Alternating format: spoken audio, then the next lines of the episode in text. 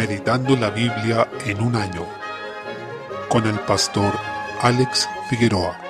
Día 25, mes 6. Segunda Reyes capítulo 8. Se relata que Eliseo sigue haciendo bien a la mujer sunamita, a quien le había anunciado el nacimiento de un hijo, y luego, cuando éste murió siendo ya un niño, lo resucitó de manera sobrenatural. Ahora el profeta le avisa que vendría hambre sobre la tierra, y lo expresa en términos muy particulares porque dice Jehová ha llamado el hambre. Eso también es parte de las maldiciones que el Señor decretó en Deuteronomio capítulo 28, contra el pueblo rebelde. Se señala, así, que se desató esta hambre sobre la tierra, pero Eliseo protegió a la mujer que se había preocupado de bendecirlo como profeta de Dios y guardó a su familia. En esta historia se extrae una enseñanza sobre la providencia de Dios porque la tsunamita se fue por siete años y al volver habían tomado sus tierras y su casa, por lo cual salió para implorar al rey que le devolvieran sus propiedades. Y sucedió que Giesi, el criado del profeta, estaba justamente contando al rey los milagros de Eliseo, y en ese relato estaba mencionado lo ocurrido con esta mujer, específicamente la resurrección de su hijo, y en ese momento preciso llegó ella a implorar al rey por sus bienes, y es así como escuchándole al rey, ella pudo recuperar sus tierras y su casa. Por tanto, en este hecho, la providencia de Dios queda manifestada en cuanto orquestó este momento para que la mujer pudiera tener de vuelta sus bienes. Desde el versículo 7, Eliseo ungió a Asael, rey de Siria. Esta era una misión que se le había encomendado al profeta Elías, pero Eliseo fue quien la ejecutó, como sucesor de este profeta. Eliseo vio como el futuro rey de Siria, Asael, iba a causar grandes estragos en Israel, y también iba a conspirar contra su rey que estaba en ejercicio en ese momento.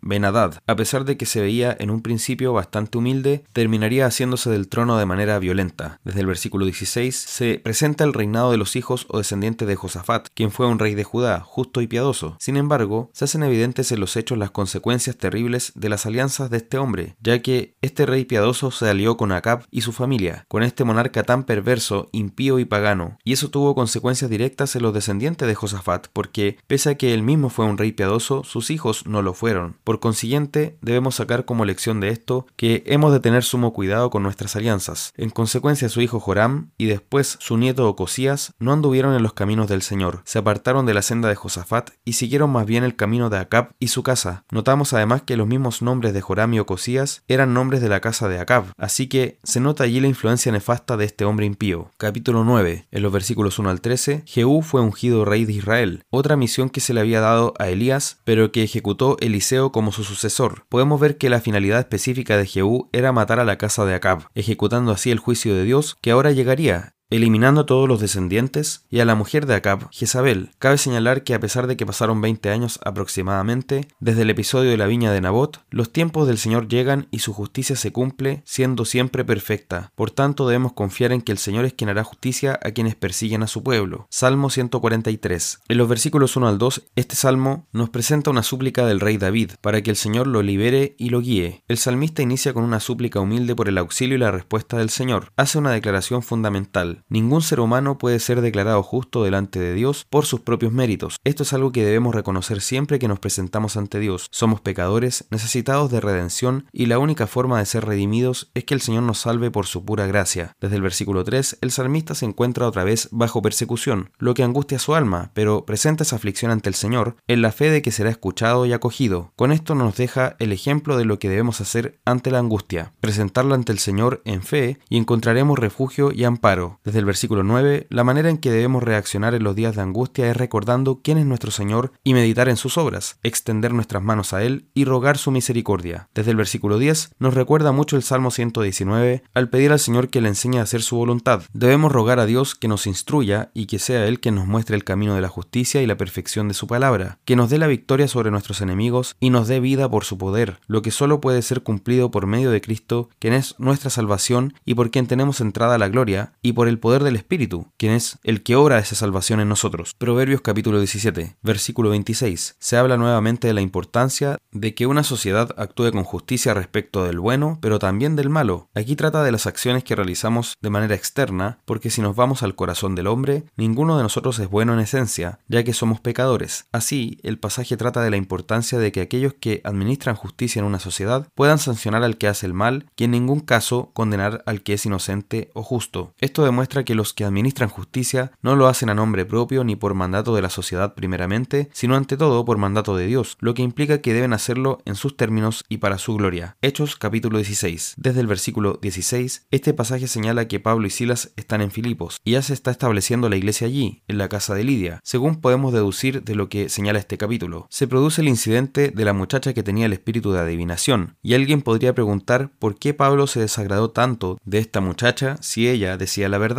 Y es que ella iba tras estos predicadores y anunciaba que ellos proclamaban el camino de salvación. Dice en el versículo 17, estos hombres son siervos del Dios Altísimo, quienes os anuncian el camino de salvación. Ese era el mensaje de esta joven. ¿Por qué entonces enojarse contra ella si lo que decía era cierto? Y es porque estos demonios que estaban en ella pretendían confundir a la gente para que relacionara el espíritu de adivinación con el Evangelio. Sin embargo, la escritura condena en la ley la adivinación, y lo hace fuertemente. Por tanto, Pablo no quería que existiera confusión y expulsó al espíritu inmundo de esta muchacha. Ahora se señala que el problema era que había unos amos, dueños de esta joven, y que le sacaban dinero con esos espíritus de adivinación. Por tanto, ellos alborotaron la ciudad, provocando que Pablo y Silas fueran azotados con varas. Además, después de haberlos azotado mucho, los metieron en lo más profundo de la cárcel de Filipos, siendo atados a un cepo y asegurados allí por el carcelero. Ahí podemos ver que ante la predicación del Evangelio no podemos esperar que todo sea miel sobre hojuelas, que la gente nos aplauda o que reciba con alegría el mensaje que predicamos, sino que como decía el apóstol Pablo en un capítulo anterior, es necesario que a través de muchas tribulaciones entremos en el reino de los cielos. La actitud de ellos no fue de amargura ni de queja, sino que estaban orando y cantando himnos y los presos los oían. Eso nos dice que nuestra actitud ante el sufrimiento es una predicación o al menos la acompaña y además adorna nuestro testimonio del Evangelio, ya que si nosotros aprendemos a gozarnos en el sufrimiento, entendiendo que es un privilegio sufrir por Cristo, eso se traduce en un agregado potente al mensaje de salvación que estamos entregando. Versículo 26. Cuando se produce este milagro, donde ellos fueron liberados, las cadenas se soltaron, las puertas de las celdas se abrieron y el carcelero pensó que debía suicidarse ya que ese era el precio que un carcelero debía pagar cuando se escapaban los presos a su cargo. Se debe tener en cuenta que este hombre debió pensar que ya no le quedaba más vida. Vemos que Pablo y Silas le pidieron que no se suicidara ni se hiciera mal, y él, sabiendo que estos hombres predicaban un camino de salvación, decidió creer y se acercó a ellos preguntándoles, ¿qué debo hacer para ser salvo? en el versículo 30. Esa pregunta es clave y la respuesta en consecuencia debe ser algo que nosotros como creyentes atesoremos. Dice, cree en el Señor Jesucristo y serás salvo tú y tu casa. Ciertamente la salvación es por fe y si nosotros creemos en Cristo, podemos confiar en que nos ha salvado. Basados en estos hechos, algunos han creído que es un fundamento para el bautismo de infantes, ya que se relata que bautizó a toda su casa. Sin embargo, en el versículo 34 dice, se regocijó con toda su casa de haber creído a Dios. Es decir, toda su casa creyó y ejerció esa fe en el Evangelio. Otra lección que aprendemos de este pasaje es que Pablo, cuando pudo, exigió sus derechos como ciudadano romano ante las autoridades civiles, ya que como tal tenía ciertos derechos que debían ser respetados, como eran el no ser azotado sin juicio previo y la necesidad de ser respetado como un ciudadano romano. Por tanto, él hizo valer esto y las autoridades reconocieron esa situación y lo dejaron libre. Incluso ellos mismos lo sacaron de la cárcel. Cabe resaltar que debemos perseverar en la predicación del Evangelio, aunque sea difícil, aunque haya tribulación o angustia, porque el